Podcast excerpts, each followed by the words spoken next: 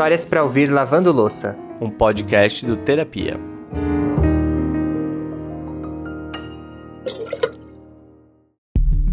E a frase do dia é: Se a pessoa sempre vai na tua casa e nunca lavou um copo, se liga, hein?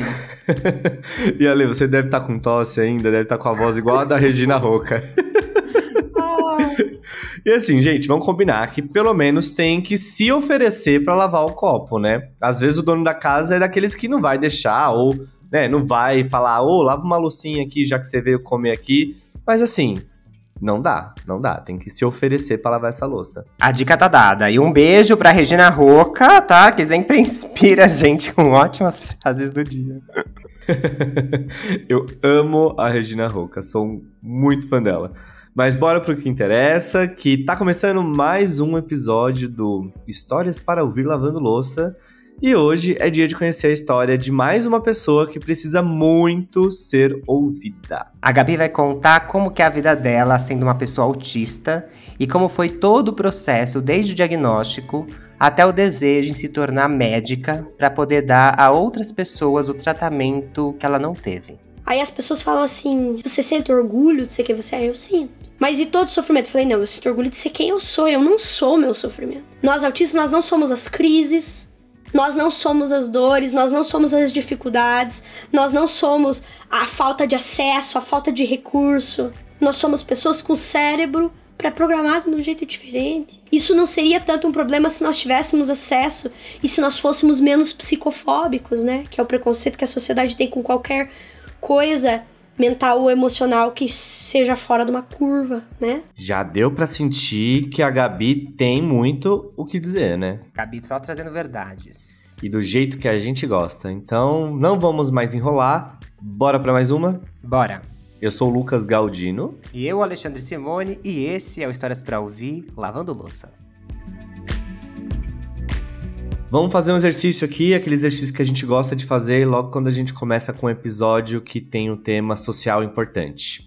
Vamos parar para pensar um segundinho e tentar lembrar ao que você associa uma pessoa autista. Talvez o senso comum te leve para um estereótipo ou para uma única referência que você conhece. Mas a verdade é que não dá para reduzir as pessoas autistas a um perfil específico. Primeiro, porque se estima que de 1 a 2% da população global seja autista.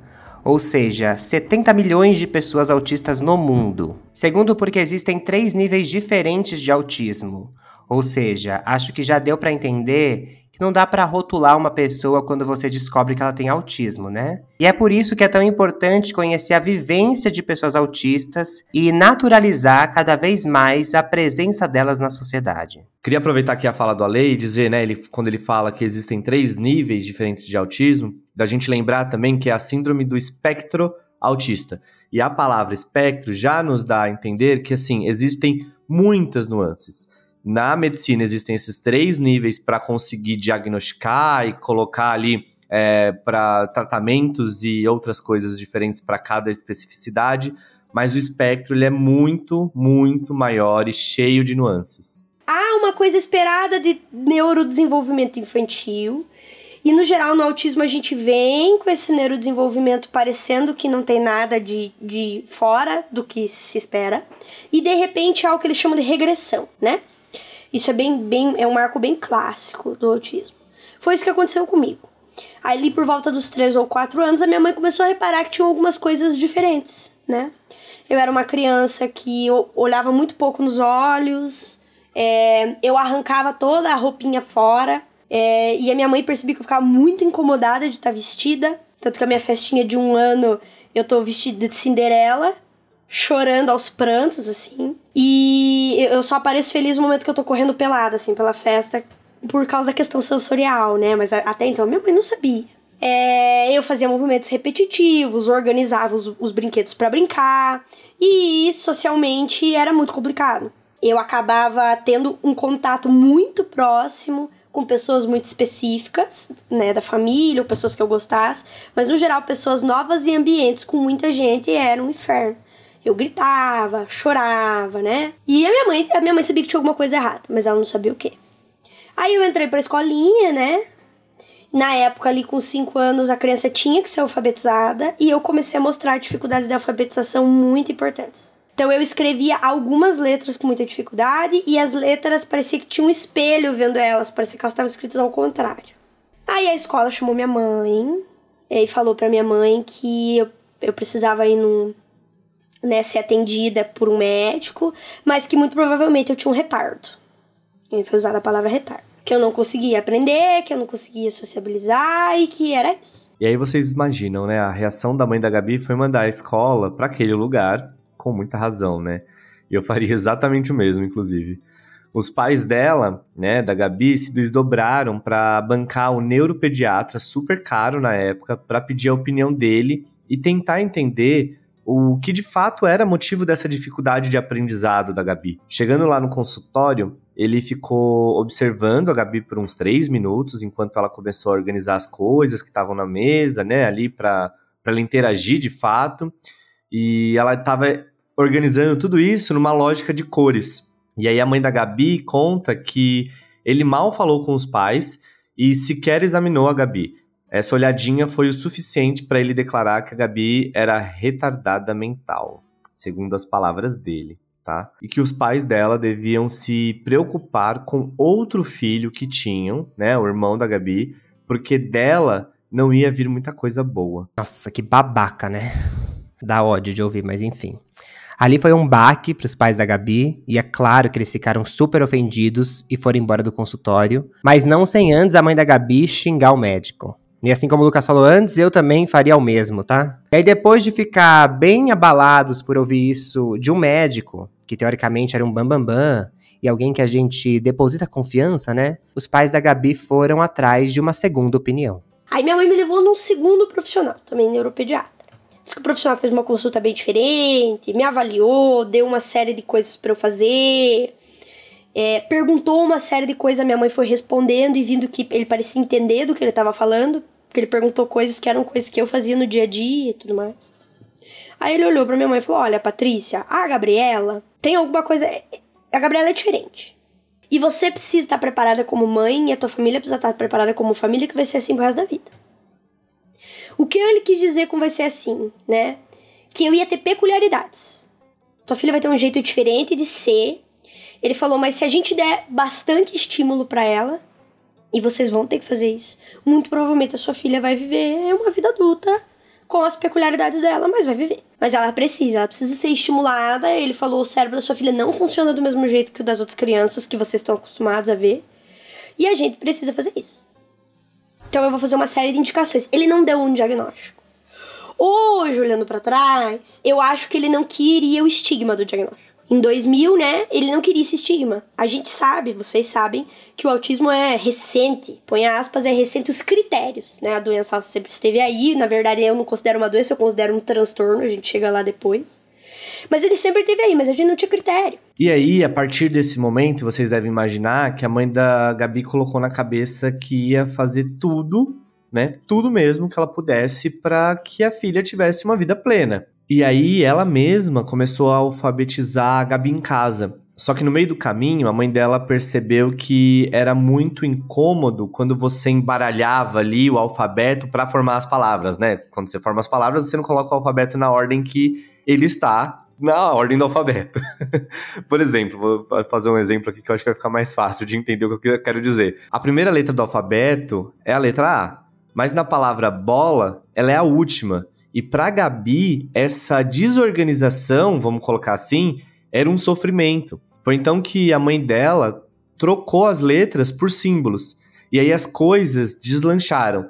Não só a Gabi aprendeu a ler, como ela se tornou hiperléxica que é quando a criança tem uma capacidade de memorização de letras e números muito acima da média. Para vocês terem uma noção, hoje a Gabi lê de 5 a 6 livros tranquilamente em uma semana se ela quiser. E aí o que aconteceu foi que a Gabi saiu da criança que era atrasada para a criança que era deslocada, porque era muito mais rápida do que as outras. Isso pode vir a se tornar um problema também quando ela começa a ser colocada como uma criança troféu a geniazinha. Porque aí você acaba destacando de novo essa criança das demais. E isso acaba sendo solitário. No caso da Gabi, ela saiu da criança que era solitária porque era atrasada, para a criança solitária que era considerada superdotada. E assim ela foi crescendo. Até então, ela se mantinha naquele lugar de não ter diagnóstico.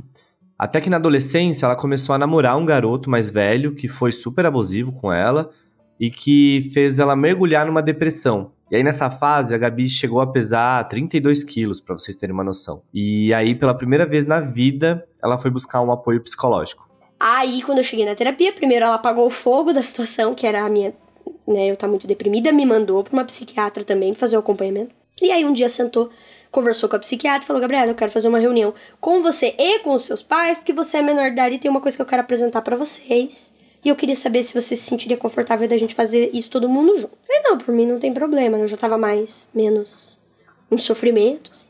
E foi aí que ela falou, ela falou, olha, eu gostaria de saber, assim, né, eu queria perguntar algumas coisas da infância da Gabriela. Meu pai perguntou, falou algumas coisas, minha mãe falou as outras, tal. Aí a psicóloga olhou assim para nós e falou: "Olha, gente, eu preciso que vocês saibam que a Gabriela tá dentro do transtorno do espectro autista. Então, parte de alguns sofrimentos que a Gabriela tem é o fato da gente não ter tido um diagnóstico fechado durante essa infância, né?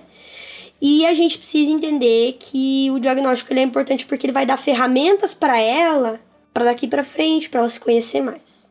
No começo, minha mãe foi muito resistente. Minha mãe, não, mas ela veio até aqui sem a gente saber o que estava acontecendo e tá super bem, né?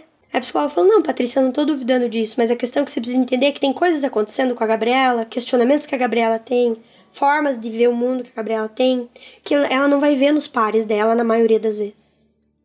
E isso vai trazer para ela muito desconforto e muita angústia.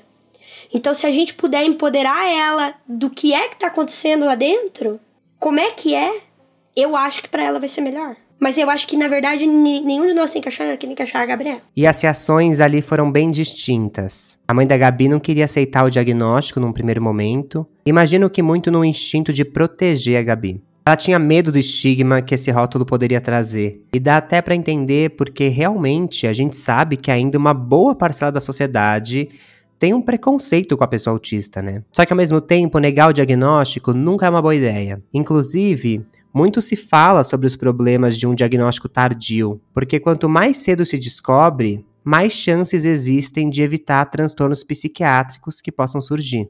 E por mais que para isso ela tivesse que contrariar a família, a Gabi foi menos resistente ao diagnóstico do que os pais.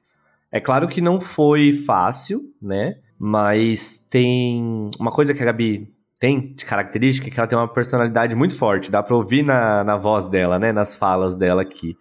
E aí isso dá um impulso para ela encarar essa nova realidade que estava se apresentando de uma maneira mais corajosa, talvez. Minha primeira reação foi de luto, porque tava morrendo uma Gabriela, tava nascendo outra, né?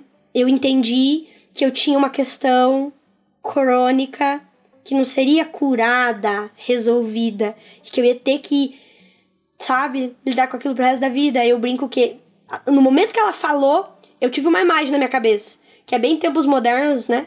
Quando o Charles Chaplin tá colocando essas peças assim, e aí a hora que ele começa a acelerar as coisas e ele começa a errar. A sensação que eu tinha é que na linha de montagem da vida eu tinha vindo com um defeito muito grave. Deve ser muito cruel para um adolescente descobrir que ele vai ser diferente da maioria, né? Justo nessa fase de descoberta, que todo mundo quer pertencer a algo, né? Aí vai lá e você descobre que vai ser diferente dos outros por toda a sua vida, e isso pode ser, de certa forma, bem pesado, né?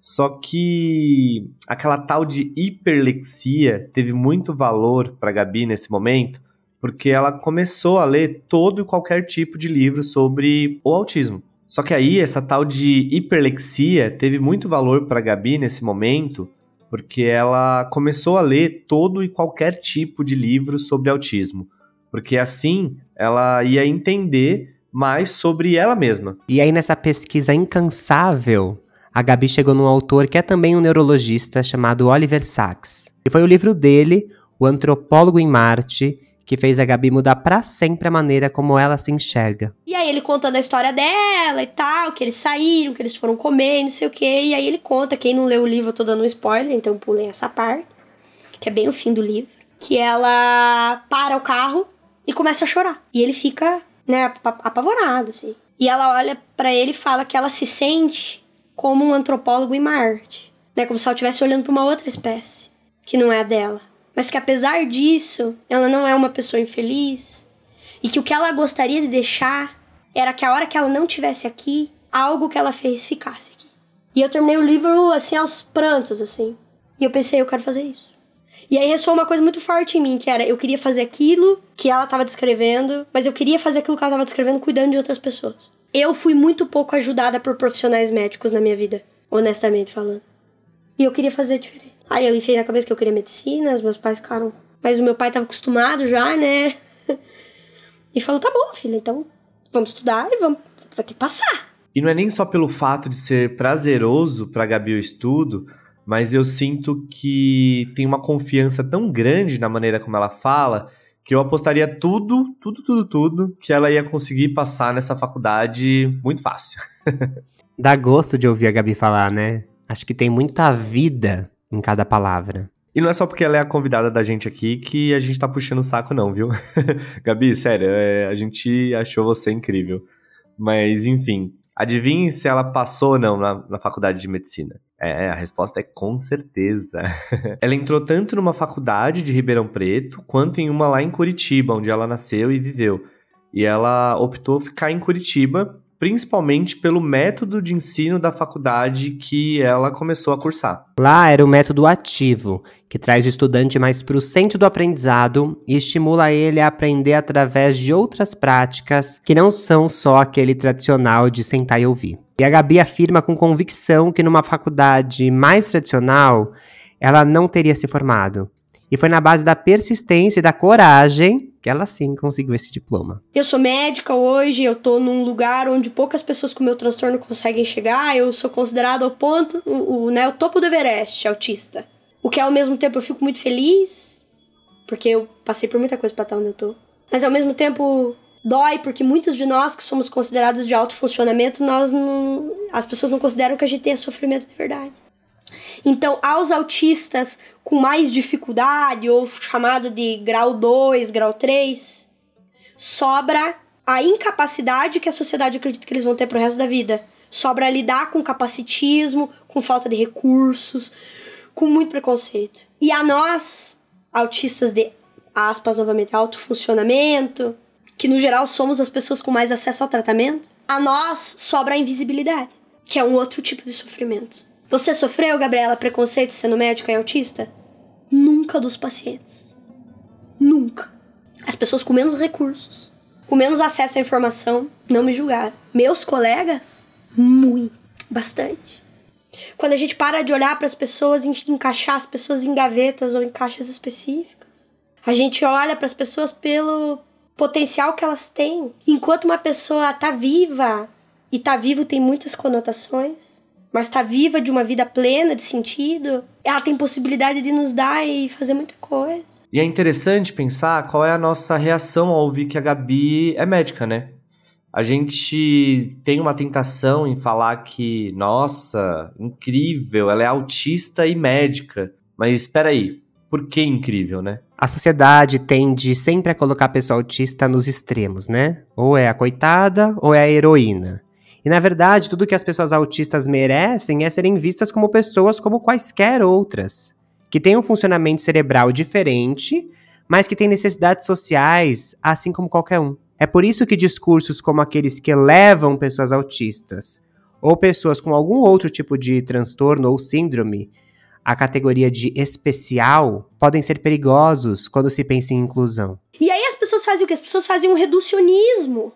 Então a pessoa vira só aquilo, esse é o problema. Nós, a gente quer que vocês olhem para nós pelas coisas que nós temos de diferente, mas nós não somos só essas coisas. Isso não torna a gente em seres mágicos, né? Nós não somos unicórnios, nós somos pessoas como outras pessoas com necessidades muitas vezes diferentes. Então, quando a gente coloca essas coisas, a gente se afasta e a gente reduz essas pessoas. E aí a gente faz aquele fenômeno muito comum que vocês já devem ter visto e passado, que é, por exemplo, a pessoa negra, que todo mundo chama ela, a mesma pessoa na empresa, todo ano pra falar de racismo. Mas que cacete, entendeu? Eu não sirvo só pra isso. A mulher lá, né, cientista, ganhou um puta prêmio. Sensacional. Como é para você ser mulher e cientista? O que, que vocês passam? Então eu vim aqui falar do, do meu trabalho. E, e, não é que eu não tô passando essas coisas. Eu posso ter falado disso outro momento, mas eu vim aqui pra apresentar meu trabalho. Eu não vim aqui para falar do sofrimento da mulher. Eu achei incrível porque a própria Gabi já abre essa portinha pro paralelo com outras questões sociais, porque me parece que muito do que ela tá falando tem mais a ver com o olhar da sociedade do que com a vivência autista em si. Quer dizer que no final das contas tem todo um papo sobre moralismo e sobre preconceito. E que vale sempre lembrar, gente, para quem acha que discurso não machuca ninguém, é só pensar que tem um monte de gente negando diagnósticos porque não quer enfrentar os preconceitos que vêm com esses diagnósticos, né? E é claro que isso acarreta numa série de implicações. Inclusive, a Gabi, como médica, diz que muitos pais chegam até ela com o mesmo dilema que os pais dela tiveram. Tipo, pra que trazer isso à tona se ela tá tão bem sem esse rótulo? Quando nós impedimos uma pessoa acessar um diagnóstico, e nós estamos falando do autismo, mas nós podemos falar de qualquer condição, nós impedimos essa pessoa de ter acesso plenamente ao que está acontecendo com ela.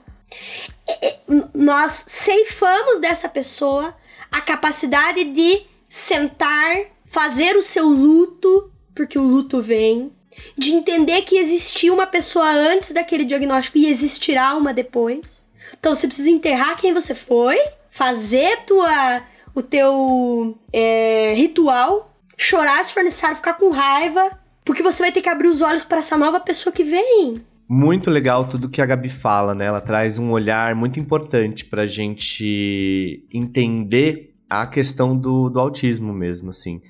E aqui no, no, Terapia a gente já contou outras histórias com outros olhares, olhares de pais, né, de crianças que têm uh, um outro grau, né, de, de, de, autismo, onde elas talvez não falem.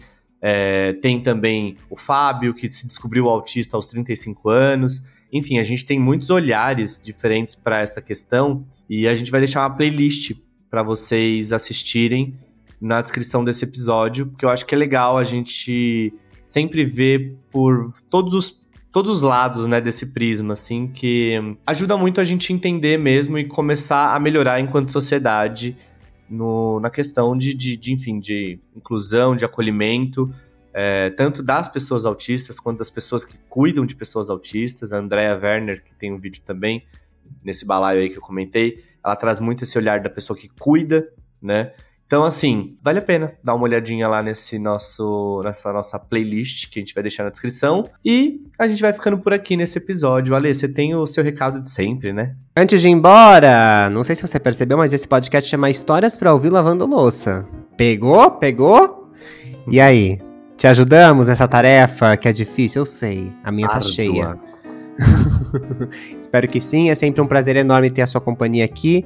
Muito obrigado por estar aqui de peito aberto para ouvir histórias que nos façam pensar como a gente faz para entender melhor a individualidade de cada um e assim viver melhor enquanto sociedade, né? Esse podcast também é para nos dar um pouco de esperança de que há sim um caminho para se seguir. Muito obrigado pela sua companhia, um beijo grande e cuidem-se bem. Tchau.